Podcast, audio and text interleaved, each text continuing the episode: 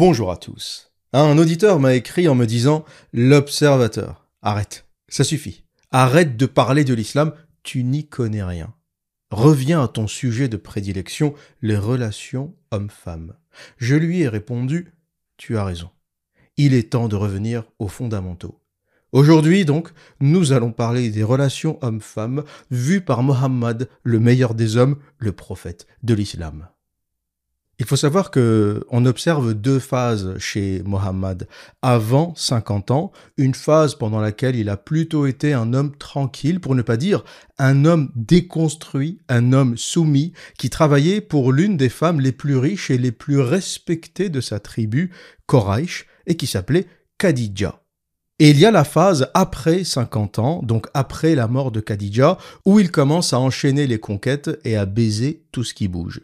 Et c'est quelque chose d'important à comprendre concernant le prophète Mohammed et ses femmes, c'est qu'il a épousé Khadija, ou plutôt c'est elle qui l'a épousé, lorsqu'il avait 25 ans et elle 40 ans. Et elle meurt à l'âge de 65 ans, quand lui en avait 50. Et il est donc resté avec elle 25 ans jusqu'à la mort de Khadija qui était son aîné de 15 ans. Et c'est à partir de cet instant, donc après la mort de Khadija, que Mohammed, l'homme déconstruit, quasiment féminisé jusque-là, qui travaillait pour sa femme, cette commerçante riche, puissante, respectée par sa tribu, qui lui fait confiance au départ pour gérer ses caravanes, gérer son commerce, et par la suite euh, décide de, l'épouser. Et ça, c'est un point assez intéressant à soulever pour ceux qui disent que l'islam a dignifié la femme, que les Koraïchites, donc la tribu du prophète, étaient des sauvages et que lui est venu apporter l'islam comme un élément civilisateur. C'est complètement faux. Et la vie du prophète nous prouve le contraire. Il travaillait, lui, homme, jeune homme, pour une femme, il était complètement euh, soumis à cette femme, qui, elle, était l'une des femmes les plus admirées, les plus respectées, les plus honorées de sa tribu. Et c'est là que vous voyez que tout le dogme bidon qui raconte que les Arabes étaient des sauvages que l'islam est venu civiliser est faux.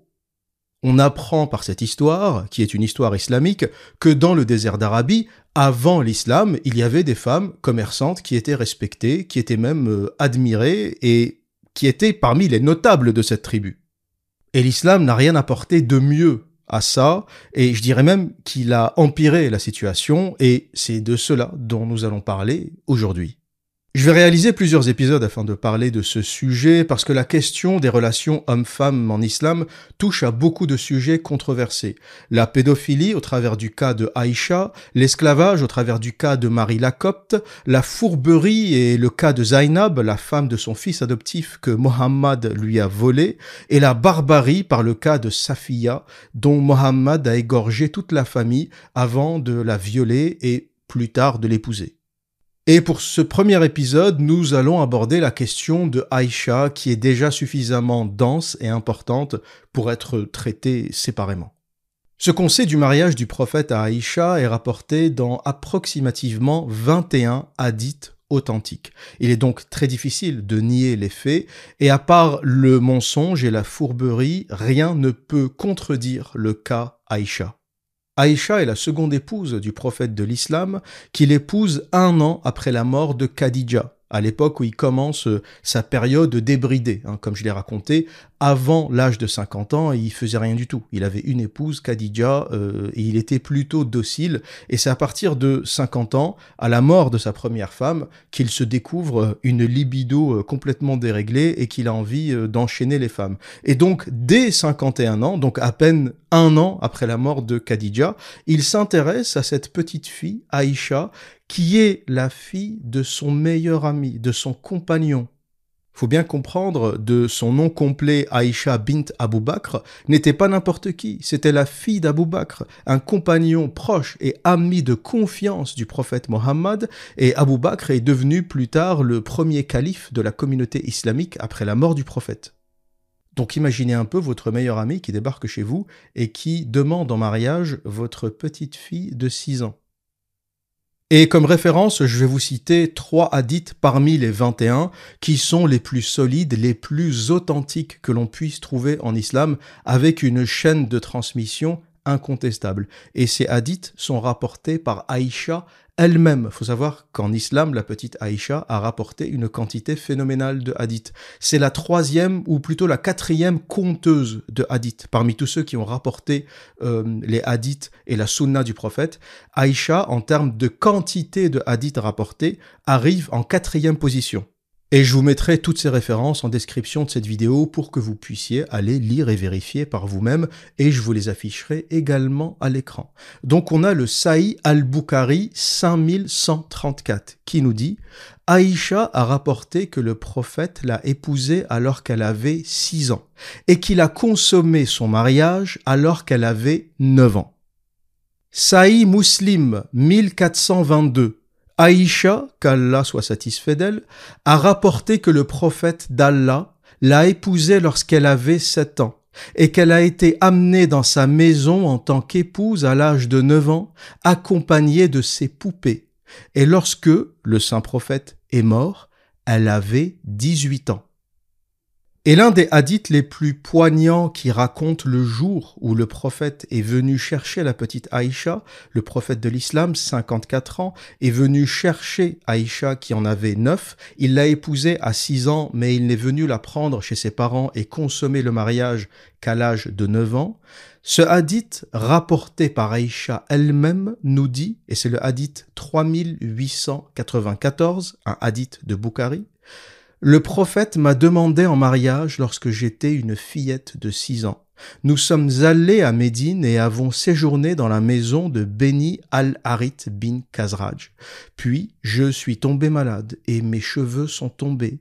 Plus tard, mes cheveux ont repoussé et ma mère, Oum Rouman, est venue me voir pendant que je jouais à la balançoire avec quelques-unes de mes amies. Elle m'a appelé et je suis allé vers elle, sans savoir ce qu'elle voulait faire de moi. Elle m'a attrapé par la main et m'a fait me tenir à la porte de la maison. J'étais alors essoufflé, et quand j'ai repris mon souffle, elle a pris de l'eau et a frotté mon visage et ma tête avec. Puis elle m'a emmené dans la maison. Là, dans la maison, j'ai vu des femmes Ansari qui disaient Meilleurs vœux et bénédictions d'Allah et bonne chance. Puis elle m'a confié à elle, et elles m'ont préparé pour le mariage. De manière inattendue, l'apôtre d'Allah est venu à moi dans la matinée, et ma mère m'a remise à lui, et à ce moment-là, j'étais une fillette de neuf ans. Et des hadiths qui racontent que Aïcha avait 6-7 ans lors de son mariage et 9 ans lorsque le prophète a consommé le mariage, pour parler crûment lorsqu'il a pénétré, il y en a 21. 21. C'est l'histoire la plus rapportée et la mieux rapportée de l'islam. Il est impossible de s'en échapper. Et face à ce problème assez épineux quand même pour l'islam, euh, ce prophète qui pratique la pédophilie, euh, beaucoup tentent de dissimuler la vérité par le mensonge, parce que je vous le dis, c'est tout ce qui leur reste. Et une rumeur véhiculée par quelques imams hypocrites et menteurs dit que Aïcha n'avait pas 9 ans en fait, elle en avait 19 parce que les Arabes ne comptent pas les dizaines. Donc 6, ça veut dire 16, et 9, ça veut dire 19. Et je sais d'où vient ce mensonge, je connais la source de ce mensonge. C'est une vidéo d'un hypocrite, un professeur belge converti à l'islam, et qui a véhiculé dans une conférence ce mensonge sans connaître le hadith 1422 qui met fin au débat. Parce que si les Arabes ne comptent pas les dizaines, et que 6 ça veut dire 16, et 9 ça veut dire 19, ben 18 ça veut dire quoi? Le hadith authentique Sahih Muslim 1422 dit clairement, ou dans lequel Aïcha elle-même, il est rapporté par Aïcha ce hadith, c'est elle qui dit « J'avais 18 ans quand le prophète est mort ». Donc 18 ça veut dire quoi? Ça veut dire 118 Ça veut dire ça veut dire quoi? Et je vous passerai l'extrait de cette vidéo, la vidéo de ce professeur belge, pour que vous puissiez constater à quoi ressemble le mensonge et la manipulation d'un fanatique. La vidéo que vous allez voir est à l'origine de ce mensonge qui consiste à expliquer que les Arabes ne comptent pas les dizaines et que 6 veut dire 16 et 9 veut dire 19. Ah, le prophète mariait une fille de 9 ans. Ça, c'est un sujet très intéressant, vraiment très intéressant. Et je dois dire qu'il a sans doute été la plus grande motivation pour moi, parce que moi, je me suis traité de pédophile, hein, dans un milieu où bah, il y a eu du trou, il y a eu, euh, Euh, il y a eu plein de choses, et puis en plus je deviens musulman. Euh, évidemment, on dit oui, toi, maintenant tous les hommes, tous les musulmans, potentiellement, sont des pédophiles. Donc moi, ça m'a touché. Ça m'a vraiment touché. Et donc, j'ai cherché. Et puis, alors, oui, tous les détracteurs de l'islam, ils montrent toujours ce hadith euh, Bukhari, en plus, hein, un des hadiths dans la collection qui a été rassemblée par Bukhari, et qui, en effet, alors la traduction, c'est vrai, euh, Abou Bakr demande à sa fille, tiens, c'est quand exactement tu t'es marié Elle dit, ben voilà, le, mariage euh, qui correspond à, nos fiançailles chez nous. Donc la promesse au mariage euh, s'était faite à 6 ans. Et le mariage, la consommation du mariage, lorsqu'elle a été habitée avec le prophète, s'est faite à 9 ans. Évidemment, on voit ce texte, on dit, et ces hadiths sont authentiques. Ils ont été racontés par, par, par. Il y a des biographies euh, de, chacun des narrateurs. Ils ont tous l'air d'être très crédibles. Donc c'est vrai que c'est embêtant. C'est embêtant. Et, puis j'ai eu la, vraiment la grande joie de rencontrer un docteur en islamologie qui donne cours euh, à Halifax au Canada, un Égyptien d'ailleurs à, l'époque, euh, enfin d'origine. Et puis il m'a dit mais non non non non, pas neuf ans. Je dis non mais c'est hadith. Oui, oui, non non non. non. Non, il dit les chiffres, il dit. Il dit, t'es né en quelle année? En 59. Donc, il dit, t'as quel âge? Ben, Je disais mon âge. Non, non, non, non, t'as dit 59. T'as pas dit 1959. T'as dit 59. C'est 2011 aujourd'hui, t'as 1951 ans, c'est tout. Parce que 2011 moins 59, c'est... Non, non, non, attends, je suis né en 1950. Ah oui, mais tu ne l'as pas dit. Oui, je ne l'ai pas dit, non, enfin, tout le monde le sait. Voilà, il dit tout le monde le sait. Il dit, moi, quand je présente mon livre, il dit, je dis c'est mon 27e. Mais tout le monde sait que c'est après le 400e. Ça veut dire j'ai écrit 427 livres et je dis c'est le 27e. Mais en arabe, je peux le faire comme ça. Mais quand il dit je le fais en anglais ou en français, je dois dire c'est le 427e parce qu'il n'y a pas cette habitude. Or, l'arabe, il n'y a pas cette habitude. Et, c'est vrai, j'ai réfléchi à ça, je dis tiens, c'est intéressant. Et j'étais à Fès et on regardait un mouton. Ah, un mouton, nous khemsin, 250 dirhams. Oh, je dis c'est pas cher ça. Ça fait 25 euros pour un, mouton. Et je dis c'est pas cher. Oui, je dis oui, moi je le prends. Et puis il me dit oui, euh, je donne 250. Non, non, non, non, c'est après les 1000 dirhams. Hein. Tout le monde sait que c'est au moins 1000 dirhams pour le mouton. Donc c'est 1250. Ah. Donc les Arabes, ils parlent après quelque chose. C'est fantastique, ça veut dire qu'il euh, y a une philosophie autour des chiffres qu'il faut connaître dans les langues, autrement on est à côté de la plaque. Donc ce hadith, en réalité, 6 ans et 9 ans, c'est après quelque chose, mais ce n'est pas nécessairement après la naissance. C'est ça ce que j'ai appris. J'ai vérifié ça avec euh, des, professeurs arabes et tous ils m'ont dit la même chose. Oui, oui, c'est pas sûr. 6 et 9, c'est après quelque chose dans le contexte. Et vous allez me dire, mais pourquoi ce professeur euh, ment? Pourquoi il raconte des mensonges comme ça? Pourquoi il dit des trucs euh? Ben, la vérité, c'est que face à ces 21 hadiths authentiques, à part le mensonge, il n'y a rien qui va sauver l'islam. La question de la pédophilie en islam est une question centrale, est une question grave, est une question qui éventuellement pourra conduire beaucoup de gens à la quitter, parce que qui veut être adepte d'une religion qui autorise la pédophilie? Personne, du moins personne de normalement constitué. Et donc forcément, si on ne veut pas que des millions de musulmans fuient cette religion, on est obligé de trouver des parades. Mais c'est des parades absurdes, des parades bidons. La personne qui vous dit c'est faux, elle avait 19 ans parce que les Arabes ne comptent pas les dizaines, vous faites un copier-coller du Hadith 1422 et vous lui envoyez tiens, vas-y, lis, mange. La fille qui a été victime de cette euh, pratique raconte elle-même qu'elle avait 18 ans lorsque le prophète est mort et qu'elle avait 7 ans lorsqu'il l'a épousée. Il y a une petite divergence pour l'âge du mariage, 6 ans, 7 ans, mais on sera d'accord, ça fait pas une très grande différence. Par contre, pour l'âge de la consommation du mariage, 9 ans, là, il n'y a aucun doute, tous les hadiths convergent. Celui qui commence à vous raconter des bêtises, vous lui envoyez ce hadith et vous lui dites, vas-y, tiens, mange, et essaye de m'expliquer, euh, puisque les Arabes ne comptent pas les dizaines, que veut dire 18 118 218 Et la quantité d'aberrations et de bêtises qu'on entend dans cette vidéo est phénoménale. Est phénoménale. Le mec, il part dans tous les sens. Déjà, il nous explique que les Arabes ne comptent pas les dizaines. Euh, moi, je réponds, pour un peuple de commerçants, c'est un peu étonnant quand même. Euh, tu nous racontes que les Arabes ne savent pas compter alors qu'ils géraient des caravanes, ils faisaient du commerce avec les Perses, avec les Byzantins. Euh, les caravanes allaient jusqu'en Syrie, hein, quand tu regardes la distance de la Mecque ou de Médine euh, jusqu'en Syrie, et ça venait de bien plus loin. bon, on peut conclure qu'ils savaient à peu près gérer le commerce. Hein. Donc toi qui m'expliques qu'ils savent pas compter, déjà il y a un petit souci. Ensuite, il raconte comment il a obtenu sa source. Et ça, c'est important parce que tous les musulmans obtiennent leur source de la même façon. Il raconte qu'en fait, ce qu'il a fait, c'est qu'il est allé voir un islamologue égyptien qui donne des cours au Canada. Ça, c'est intéressant. Il n'a pas dit j'ai lu. Il n'a pas dit j'ai cherché. Il n'a pas dit j'ai constaté moi-même par la preuve. Non. Il a dit je suis allé demander. J'ai rencontré un islamologue égyptien qui donne des cours au Canada, qui lui a dit que les Arabes ne comptaient pas les dizaines. Et ensuite, ça continue dans l'absurdité, parce que ce fameux professeur égyptien, dont bien sûr il a pris le soin de ne pas révéler le nom, lui dit qu'il a écrit 427 livres, mais lorsqu'il en parle, il dit j'ai écrit 27 livres. Parce que dans le monde arabe, voilà, on est les rois de l'approximation, on fait tout à peu près, inshallah si Dieu le veut, et donc au lieu de dire 427, je dis 27. Alors, il y a deux aberrations dans ce truc. Déjà, quand tu as écrit 427 livres, tu dis j'ai écrit 427, hein, tu dis pas j'ai écrit 27, et surtout, comment tu fais pour écrire 427 livres? Même si tu écris un livre par an, il te faut 427 ans. Tu m'expliques comment ce mec a pondu 427 livres?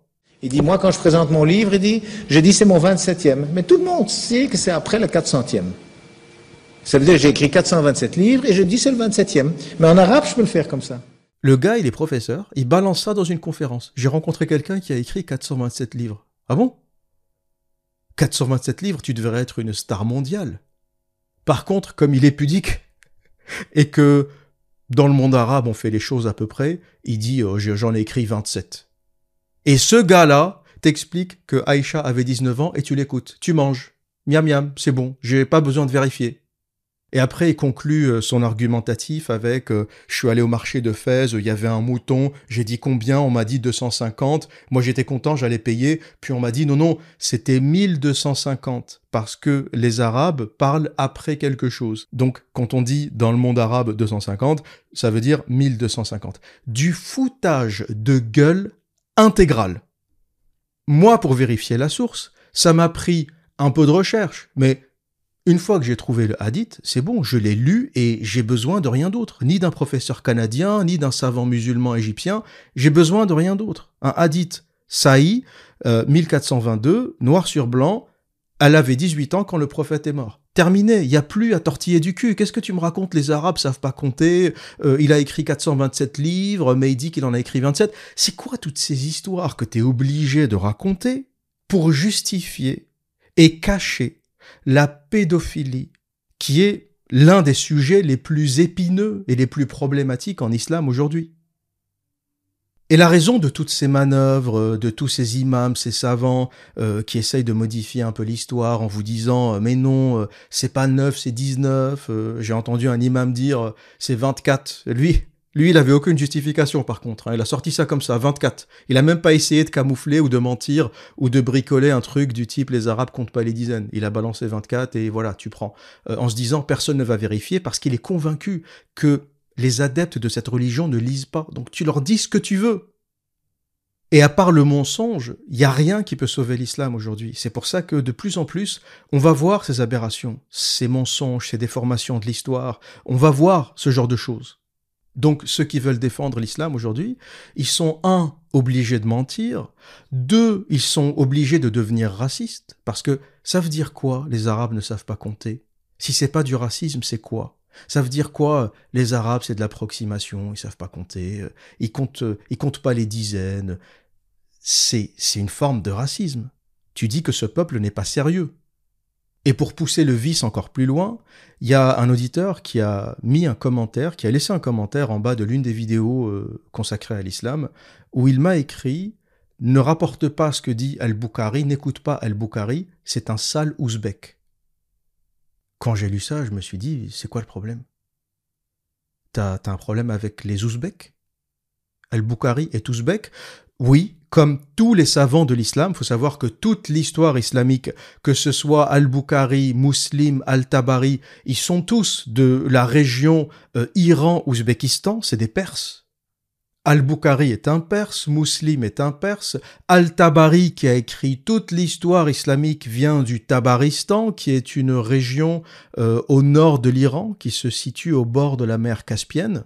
Et d'une façon générale, tous les gens qui ont réfléchi, qui ont pensé, qui ont écrit, qui ont transmis l'islam sont des Perses. Les Arabes n'ont quasiment rien fait. Toute l'érudition, la précision de l'islam est perse. Même Al-Khawarizmi, quand les gens disent les Arabes ont inventé l'algèbre, euh, ils ont inventé le chiffre zéro, euh, c'est faux. C'est de l'appropriation culturelle. Al-Khawarizmi est un Perse. Lui aussi vient de la région Ouzbékistan, et tout ça, ça se passe, euh, grosso modo, pour faire un peu de géographie, nord de l'Iran, sud-ouest de l'Ouzbékistan, on est, on est au bord de la mer Caspienne. Et donc, s'il faut rejeter tous ceux qui ne sont pas arabes, ben il reste plus rien de l'islam. Tu vires Al-Tabari, tu mets l'histoire à la poubelle. Tu vires Al-Bukhari, tu mets tous les hadiths, toutes les histoires de l'islam à la poubelle. Il reste plus d'islam. Si tu veux aller sur ce terrain, moi je te suis. Si tu me dis il faut rejeter tout ça, à ce moment-là, bon ben on en a fini. Il n'y a plus d'islam, c'est terminé. Et je me suis dit, vous imaginez aujourd'hui ce que font les gens pour défendre l'islam? Ils sont obligés de mentir, ils sont obligés d'insulter, ils sont obligés de devenir racistes, parce que oui, c'est du racisme. Al-Tabari est ouzbek, et alors? Al-Bukhari est ouzbek, et alors? C'est quoi ton problème avec les ouzbeks? Si t'étais un vrai musulman, t'accepterais que ben, tout ce qui est produit par la Ummah, c'est un savoir musulman. Pourquoi tu commences à faire la différence Maintenant que ça ne te plaît plus, maintenant qu'on commence à voir des contradictions et des problèmes, tu commences à accuser euh, les autres de ne pas être vraiment ou complètement musulmans parce qu'ils ne sont pas arabes. Donc il y a quoi? Il y a que les Saoudiens qui sont vraiment vraiment musulmans et tous les autres c'est des c'est des fraudes.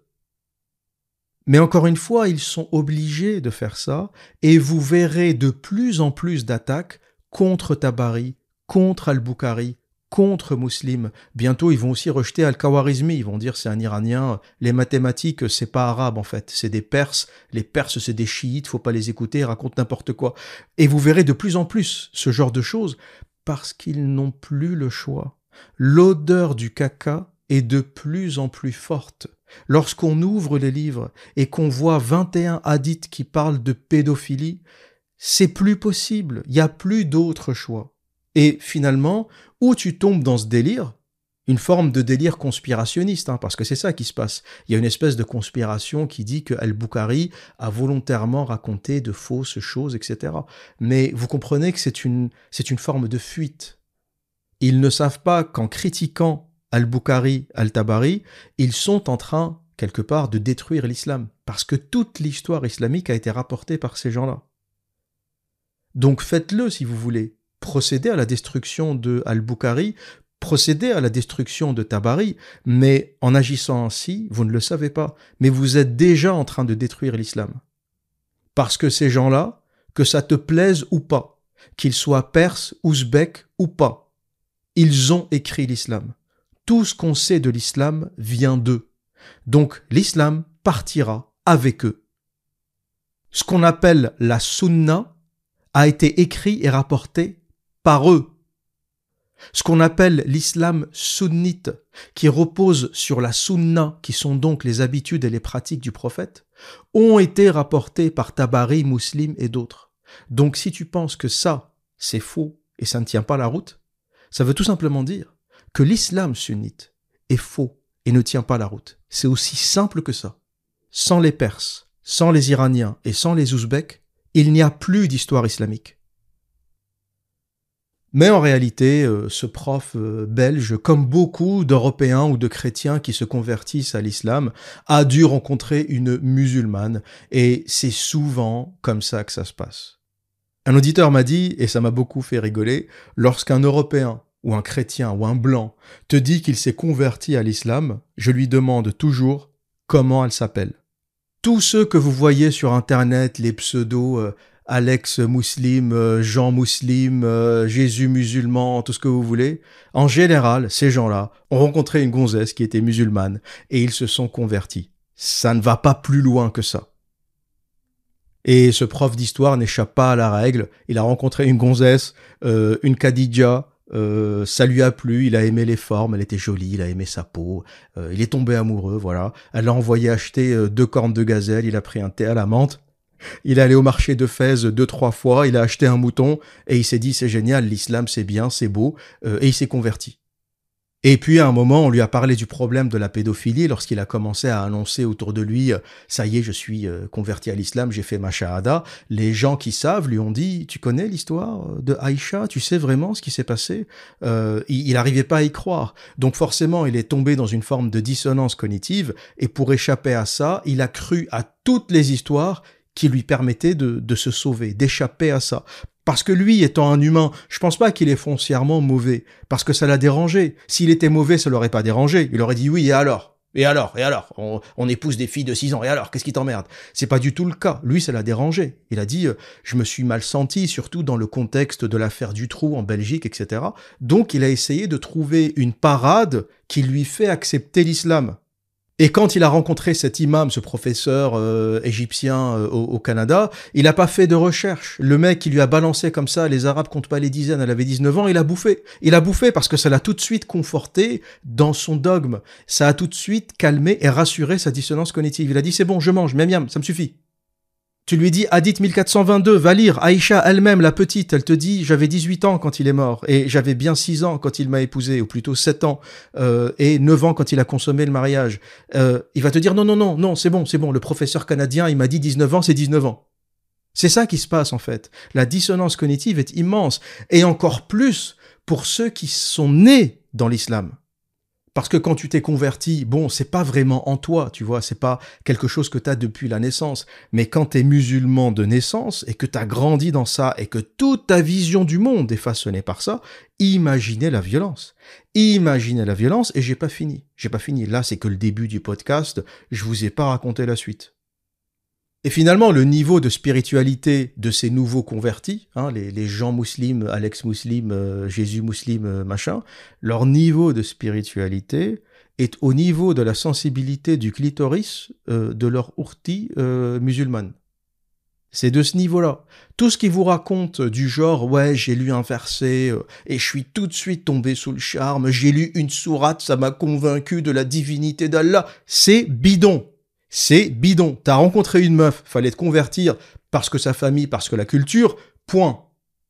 Et à la limite, ça me dérange pas. Je suis pas en train de vous dire que c'est pas bien d'épouser des musulmanes. Épouse qui tu veux. Moi, je suis un libéral. Hein. La gonzesse te plaît. Faut te convertir pour que ses parents te foutent la paix. Fais-le. Mais ne viens pas me raconter de salade. Ce qui me dérange, c'est pas le fait d'épouser une musulmane. Fais ce que tu veux. Demain, si je rencontre une musulmane qui me plaît, qui fait bien la cuisine, ça me dérangerait pas. Tu vois, c'est pas un problème. Et même s'il faut faire le fourbe Dire à sa famille que je me suis converti, j'en ai rien à branler. Si pour que le père ne me casse pas les couilles, faut que je lui dise oui oui, bismillah, hamdoulillah, donne, donne, apporte le couscous. Euh, je peux le faire, c'est pas un problème. Du moment que la gonzesse me plaît et que j'ai envie de faire ma vie avec, c'est pas un sujet. Allah Akbar, euh, quand il me dit faut venir à la mosquée, je vais lui dire non non, euh, j'ai peur d'attraper le Covid. Et voilà, tu passes ta route. Mais ce qui me dérange, moi, c'est l'hypocrisie. C'est quand ces nouveaux euh, gens musulmans euh, te disent euh, non, non, moi j'ai découvert la spiritualité, j'ai lu une sourate. J'ai lu une sourate, la sourate 65, verset 4. C'était beau, ça m'a touché, ça m'a touché.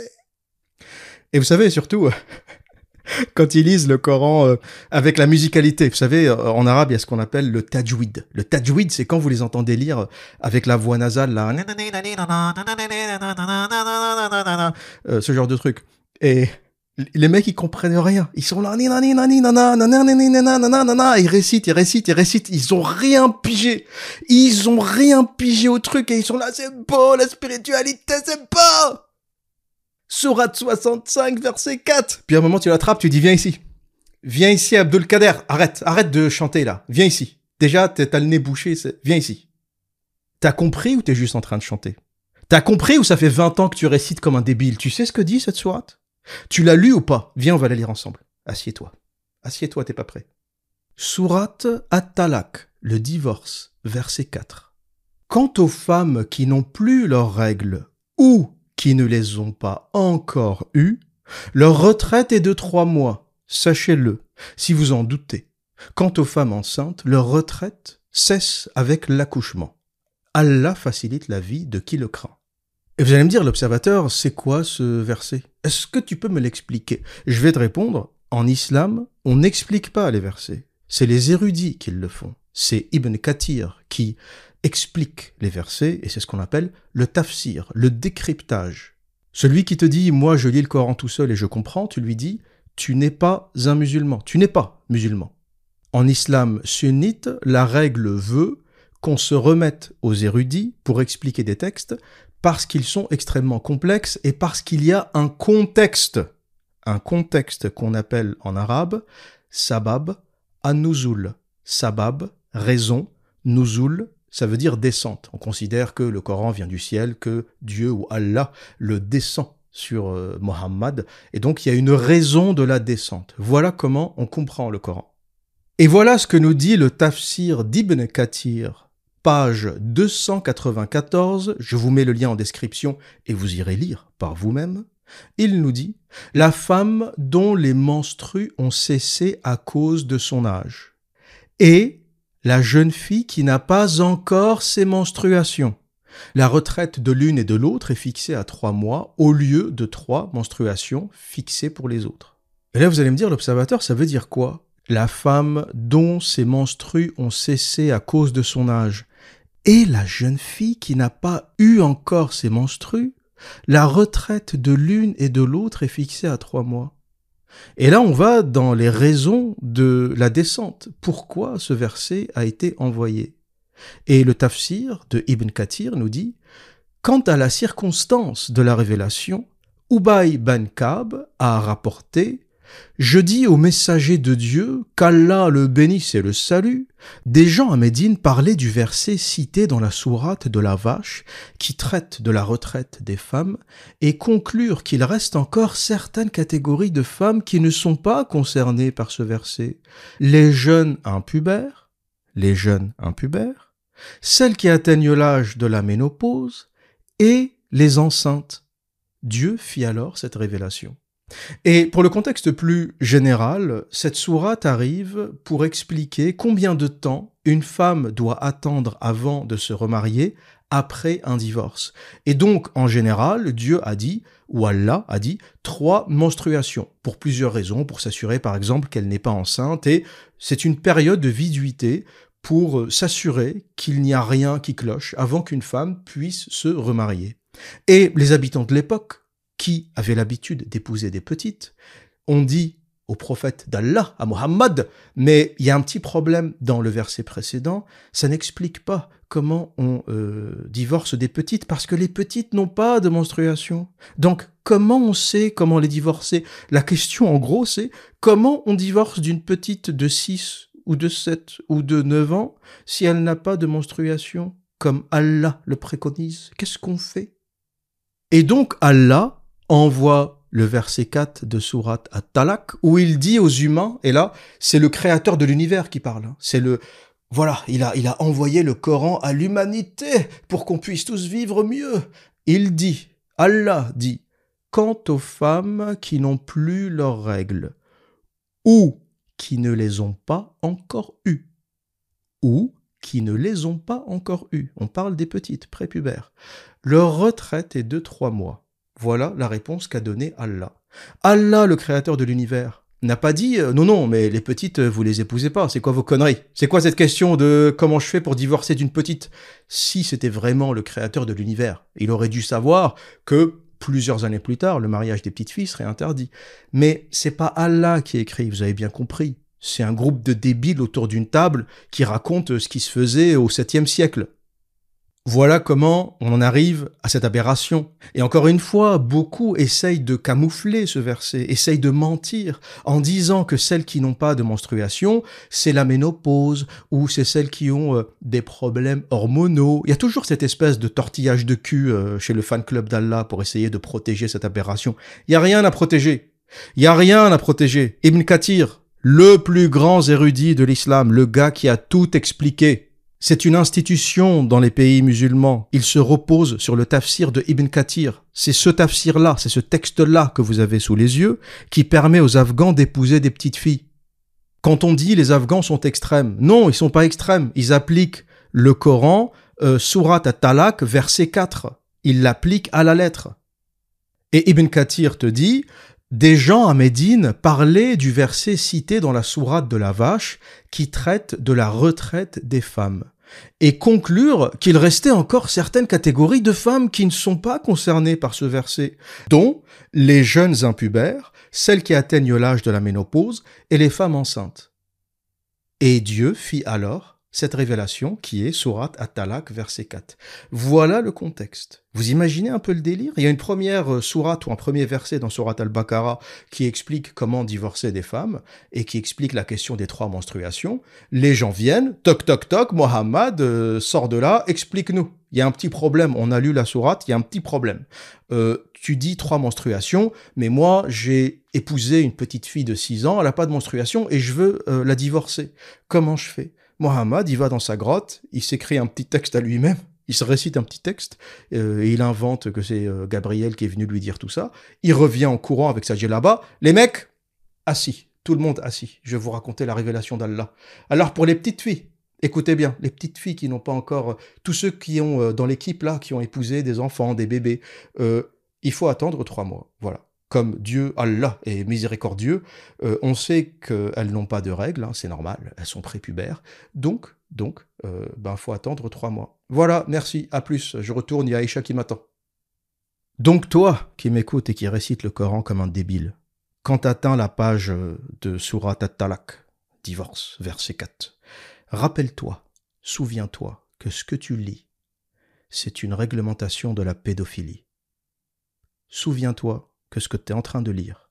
C'est Allah qui t'explique comment on divorce des petites filles. Si Dutroux le savait, si les pédophiles belges le savaient, ils se seraient tous convertis à l'islam. Et ils auraient dit au juge, mais c'est ma religion, euh, voilà, dans ma religion, euh, Allah te dit tu peux divorcer des petites filles. Donc euh, voilà, si les pédophiles savaient, je pense qu'ils se seraient tous convertis à l'islam. Je le dis, je le déclare, si vous ne le savez pas, l'islam est une religion pédophile. T'en fais ce que tu veux, tu gardes, tu jettes. T'en fais ce que tu veux. Moi, ce que je délivre, c'est de l'information, et ce n'est même pas moi qui parle. C'est Aïcha qui parle, elle raconte son histoire. C'est Al-Bukhari et Muslim qui parlent, donc ils rapportent l'histoire d'Aïcha. Et c'est Allah qui parle. C'est le Coran, Surat At-Talak, numéro 65, verset 4. Et c'est Ibn Kathir qui parle dans son tafsir, page 294, que je vous mettrai en description de cette vidéo, qui explique clairement Sabab an-Nuzul, la raison de la descente ou la raison de l'envoi, qui explique le contexte, et qui te dit pourquoi Allah a fait ce rappel. Et quitte à me répéter, parce que c'est tellement important qu'il faut le dire, le contexte de cette sourate, c'est les gens de Médine, parce qu'à ce moment-là, le prophète avait déjà déménagé, il avait fait sa hijra, il est parti à Médine, sont venus le voir et ils lui ont dit, Monsieur le prophète, moi je veux divorcer de la gamine, comment je fais? Elle n'a pas encore ses règles, elle a 9 ans, qu'est-ce que je fais? Le prophète lui a dit, T'attends trois mois. Voilà. 21 hadiths, une sourate, le tafsir ou les tafsirs, hein, parce qu'il y en a d'autres, qui vous explique que c'est une religion pédophile. Et toi, tu viens tortiller du cul avec elle avait 19 ans, c'est pas vrai, je suis pas d'accord, t'es un menteur. Et je vous le dis aujourd'hui, pour défendre l'islam, il vous reste deux choses. Le mensonge, donc mentir tout simplement. Vous dites que c'est pas vrai, vous, vous mentez. Après, une fois qu'on est dans le mensonge, on raconte ce que tu veux. Et il vous reste le racisme, parce que ça, c'est une carte que vous serez obligé de raconter.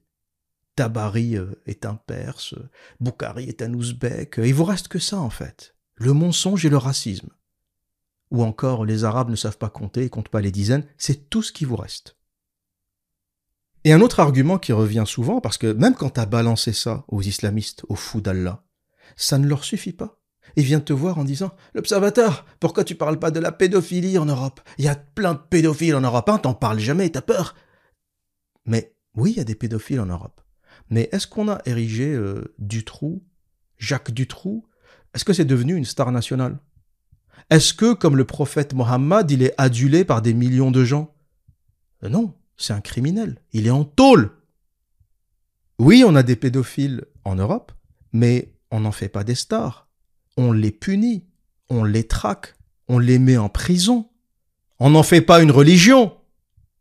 C'est tout ce qui vous reste comme argument? L'observateur, oui, le prophète de l'islam est un pédophile, mais pourquoi tu parles pas des pédophiles européens? Ben, J'en parle pas parce qu'on fait notre travail. On les traque, on les pourchasse, on les met en prison lorsqu'on les attrape.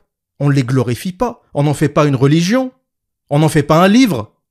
Le problème de l'islam, c'est pas que euh, il y a 1400 ans, euh, un mec a épousé une fille de 6 ans. Il y en a plein qui le faisaient. Pourquoi on n'en parle jamais?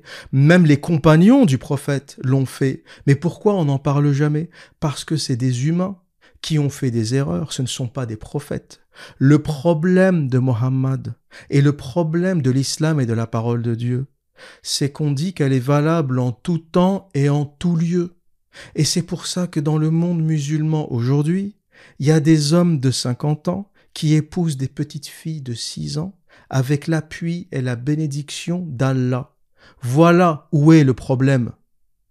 Dans la sourate 33, verset 21, Allah nous dit En effet, vous avez dans le messager de Dieu un excellent modèle à suivre pour quiconque espère en Dieu et au jour dernier et invoque Dieu fréquemment. C'est ça le problème.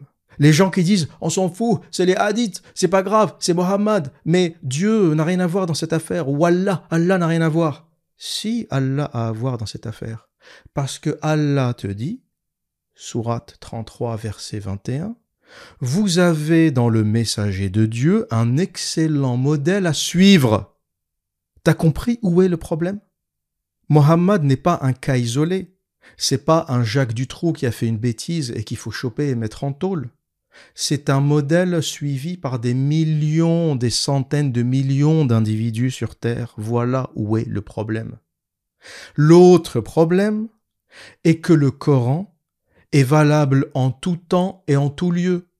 Ça veut dire que Allah te dit que pour les dix mille ans à venir, vous pourrez vous marier, épouser des petites filles et consommer le mariage sans aucune restriction, parce que Allah t'explique comment divorcer des filles prépubères. Donc il n'y a pas de limite. Ça va de la naissance à euh, l'âge de la puberté. Il ne donne aucune limite d'âge. Et ça rend la chose encore plus grave. Allah te dit, si tu veux divorcer des filles prépubères, tu attends trois mois.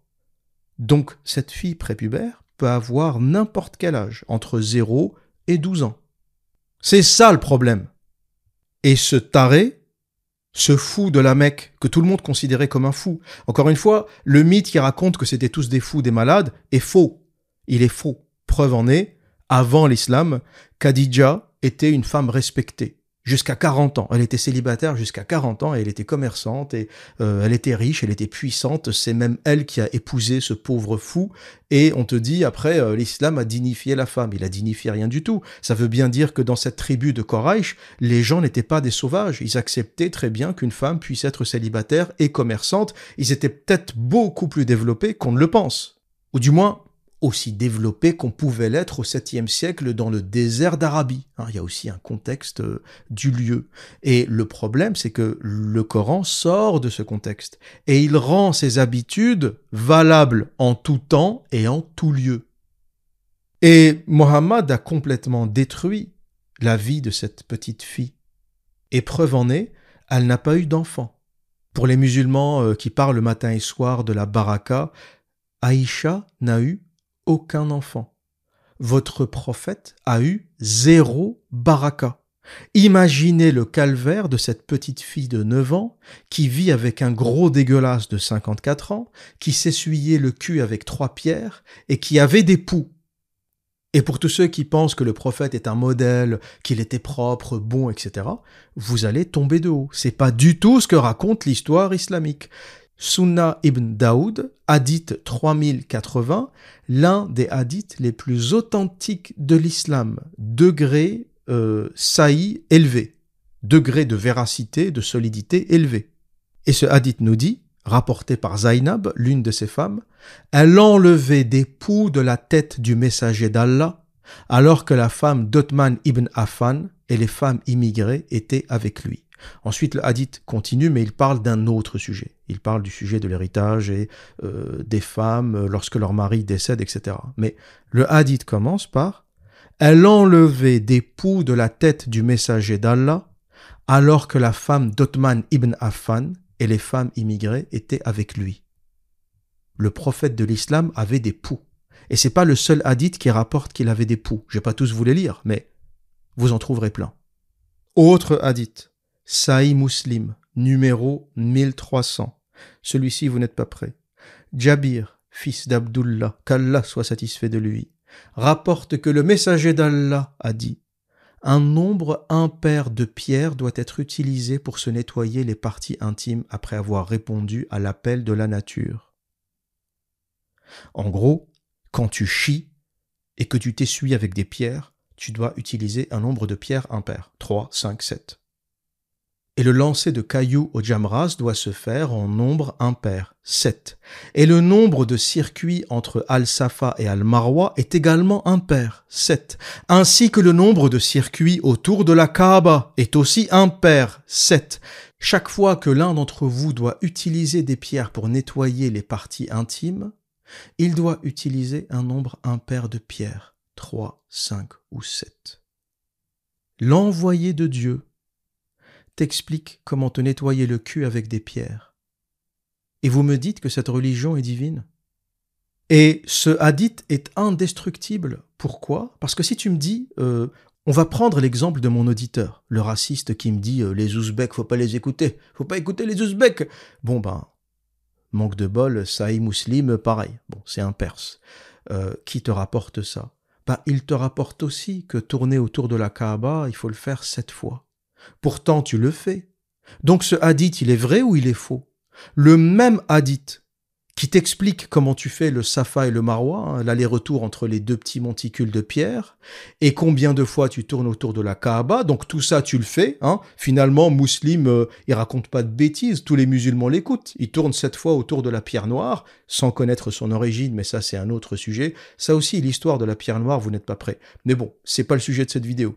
Donc ils écoutent tout ça. Et quand tu leur dis, mais tu savais que dans le même hadith, le même hadith qui t'ordonne de tourner cette fois autour de la Mecque, le même, il te dit aussi que tu dois t'essuyer le cul avec un nombre de pierres impair. Et encore, et encore, n'oubliez pas que ces traductions européennes, qu'elles soient en anglais et en français, ont tendance à affiner un peu le vocabulaire, parce qu'il y a des choses beaucoup plus crues. Donc, on a appelé ça l'appel de la nature. Chier, on a appelé ça l'appel de la nature. Je suis certain qu'en arabe, c'était écrit chier. Quand tu vas chier, quand tu sors chier, euh, tu t'essuies le cul avec trois, cinq ou sept pierres.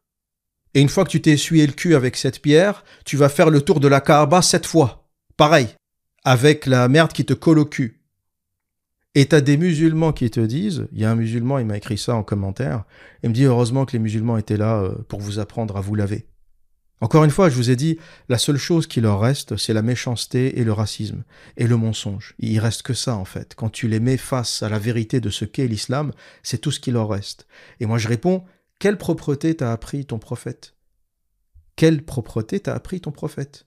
Hadith 3080, un hadith saï validé par Al-Albani du plus haut degré d'authenticité, te dit, rapporté par Zainab, sa femme, qu'il avait des poux et Hadith Saï Muslim te dit qui s'essuyait le cul avec des pierres. De quoi vous parlez euh? En fait, l'image que vous avez de votre prophète est fausse parce que vous ne lisez pas. Si vous ouvrez les livres, vous allez vomir.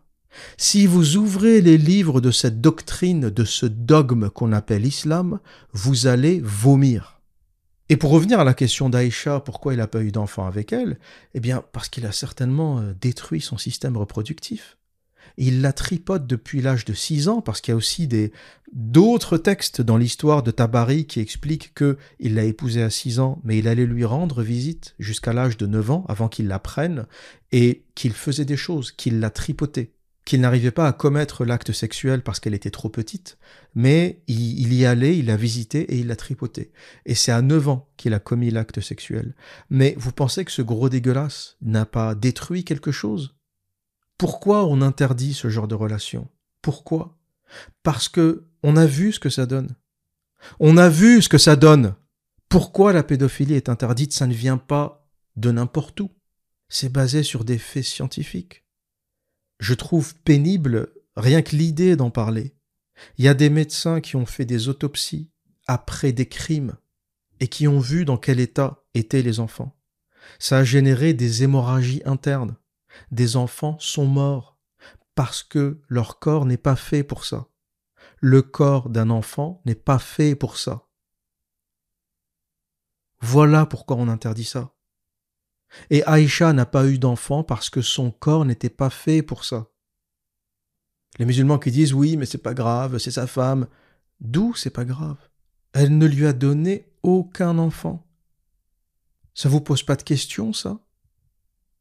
C'est la femme avec qui il est resté jusqu'à la fin de ses jours?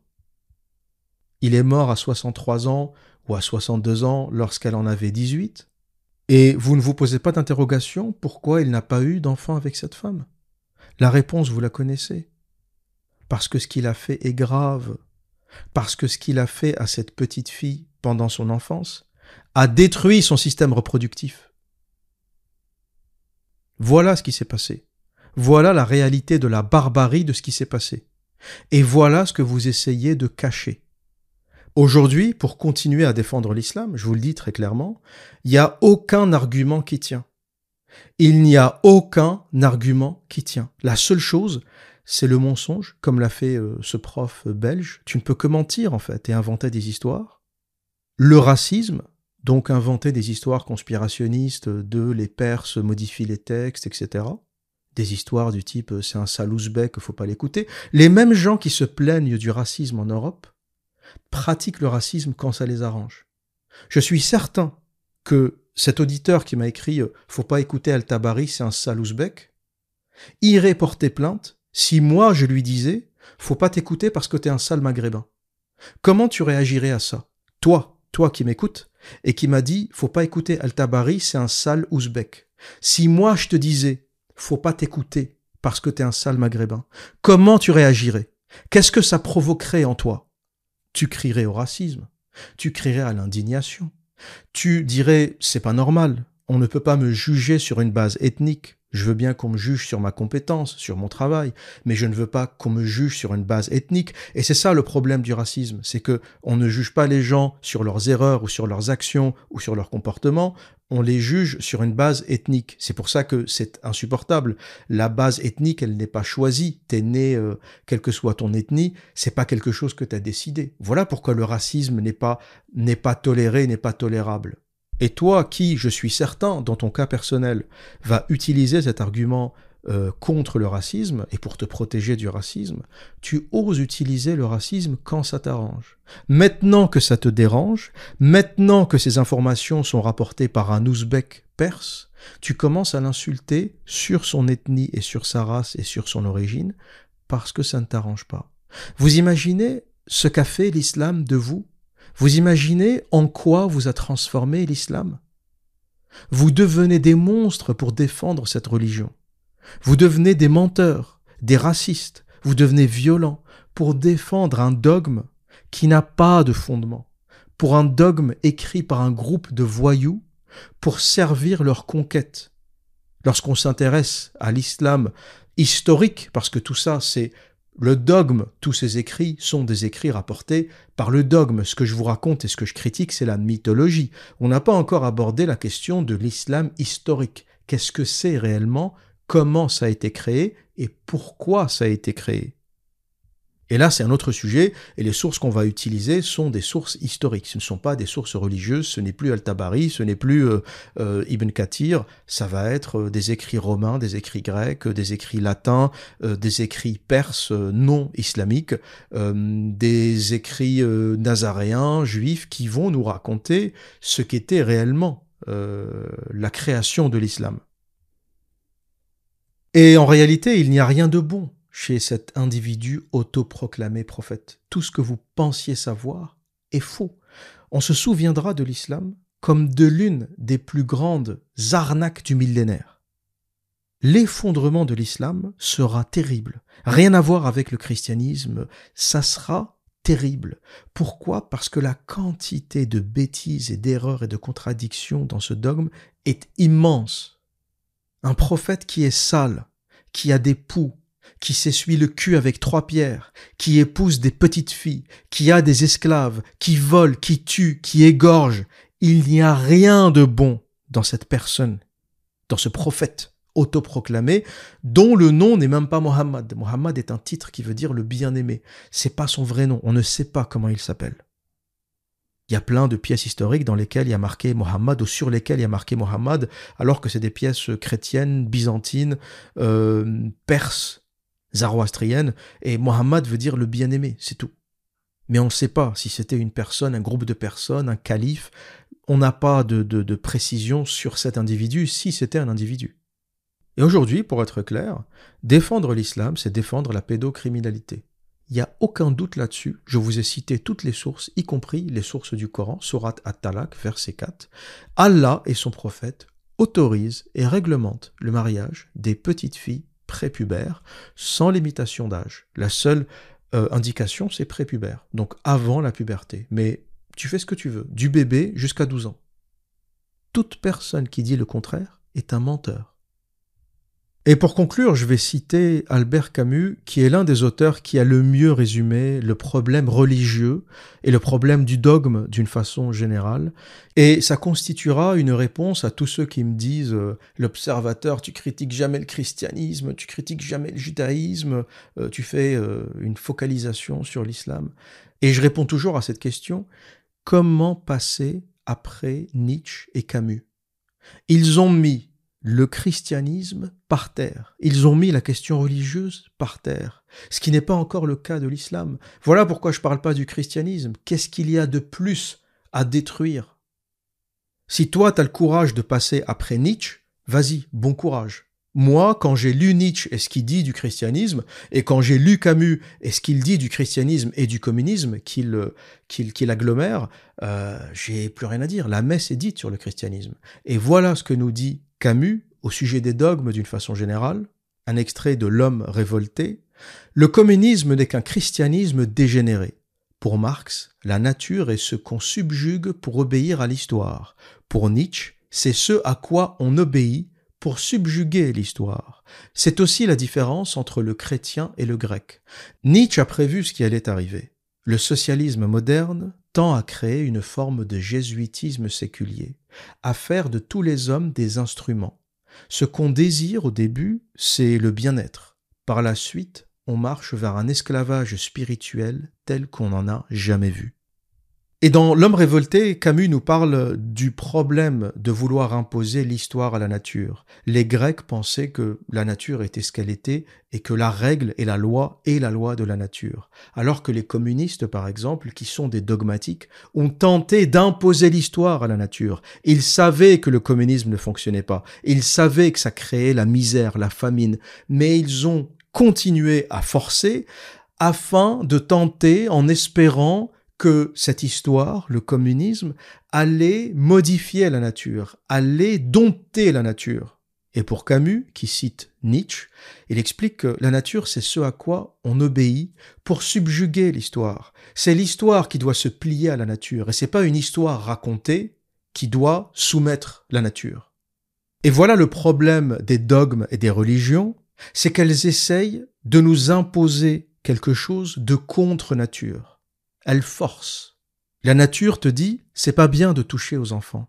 C'est pas bien de toucher aux petites filles, parce que c'est mal, parce que ça provoque des hémorragies, parce que les enfants meurent, et lorsqu'ils survivent, ils sont traumatisés à vie, parce qu'à cet âge, ils sont censés jouer à la poupée, euh, jouer à la balançoire avec leurs amis. Ils sont censés avoir la naïveté de l'enfance. Ils ne sont pas prêts pour la chose sexuelle. Voilà ce que dit la nature. Et la religion, le dogme te dit, si tu veux divorcer des petites filles, attends trois mois. Vous avez compris où est le problème du dogme de l'histoire qui veut s'imposer à la nature? C'est exactement ce que vous dit Camus. L'histoire, qui englobe le dogme, la religion, s'impose à la nature et la détruit. Et je ne sais pas pour les autres histoires, mais pour l'islam en tout cas, nous assistons à la fin de l'histoire. Et dans quelques années, lorsqu'on parlera de cette absurde épopée islamique teintée de violence et de pédophilie, on racontera que c'est la petite Aïcha, son histoire, et tous les hadiths qu'elle a rapportés au sujet du crasseux prophète qui a fait tomber l'islam. Moves, she moves like a breeze. I swear I can't get her out of my dreams. To have her shining right here by my side. I'd sacrifice all them tears in my eyes. Oh, Aisha, Aisha, passing me by. Aisha, Aisha, my, my, my. Aisha, Aisha, smile for me now. Aisha, Aisha, my, my, my. Comme si je n'existais pas. Elle est passée à côté de moi. Sans un regard des reines de sabbat. J'ai dit Aisha, prends tout et pour toi. نبريك عيشة والموت عليك حديك سيد حياتي وحبي. انتي عمري وانتي حياتي. تماني تنعيش ما اخر انتي عيشة عيشة écoutez-moi Aïcha, Aïcha, t'en vas Aïcha, Aïcha, regarde-moi Aisha, Aisha told I love.